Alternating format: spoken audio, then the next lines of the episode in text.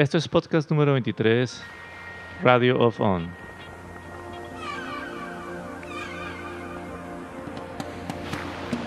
El día de hoy hablaremos sobre mi canción favorita de Yoko Ono, Walking on Thin Ice.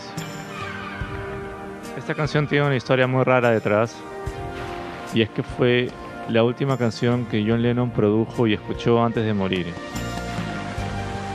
Yoko cuenta que días atrás, semanas atrás, John había encontrado un cassette entre los demos de Yoko y se quedó encantado con la canción. Dijo que era increíble y que tenía un gran potencial y que quería producirla él mismo. Ellos habían lanzado el disco Double Fantasy en noviembre. Extrañamente John quería seguir trabajando y se fueron al estudio y escuchaban la canción día y noche todo el tiempo. Incluso Yoko cuenta que a veces él se levantaba temprano, miraba el amanecer y hacía anotaciones como para añadirle cosas, quitarle elementos. Estaba muy metido en el proyecto y en la canción. Por otro lado, Yoko cuenta que John le había propuesto publicar el single lo más pronto posible y que quería que fuera el lado A. Y de una manera ser la antesala, la primera puerta a una carrera solista de Yoko, de quien John Lennon siempre fue fan y siempre lo admiró como cantante y músico. Es más, la carta que escribe Yoko como contratapa del single em, da a entender de que lo que siempre quiso John fue lograr que el mundo amase a su esposa, es decir, a Yoko, tanto como él. Y de alguna forma borrar esa idea equivocada de que Yoko era la mala de la película, de que Yoko había disuelto los Beatles, de que Yoko era una persona con malas ideas, un artista mediocre y tantas otras ofensas que siempre se le dirigieron a Yoko desde comienzos de los 70 hasta el final se siente la energía de John puesta en esto, en tratar de limpiarle el rostro a su esposa y, que el mundo sepa realmente quién es. El hecho de que John Lennon haya trabajado por semanas produciendo el single realmente demuestra el amor y la fe que él le tenía. Y bueno, la historia va de que ellos pensaban ir a cenar, ir a esconderse en algún restaurante sin mucha luz de Nueva York y comer, reírse, tomar vino, festejar la llegada al número uno después de años de un disco de John Lennon. Cosa que John nunca pudo festejar por la desgracia que sucedió el 8 de diciembre. Pero bueno, John dejó esta gran canción a medias, o mejor dicho, en un 80% de la producción. Yoko demostrando que es una mujer muy fuerte y una persona que supo salir adelante, incluso superar esta terrible situación llena de dolor, espanto, es la muerte de un ser querido, de una persona que amas. Fue capaz de terminar con ayuda de algunos músicos el single que John intentó producir, el cual fue finalmente publicado el mes de febrero del año 81, dos meses casi después de la muerte de John.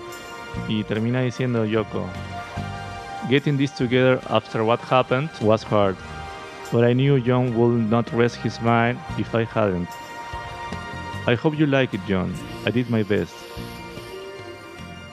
Les dejo a continuación mi canción favorita, Walking on Tina. tried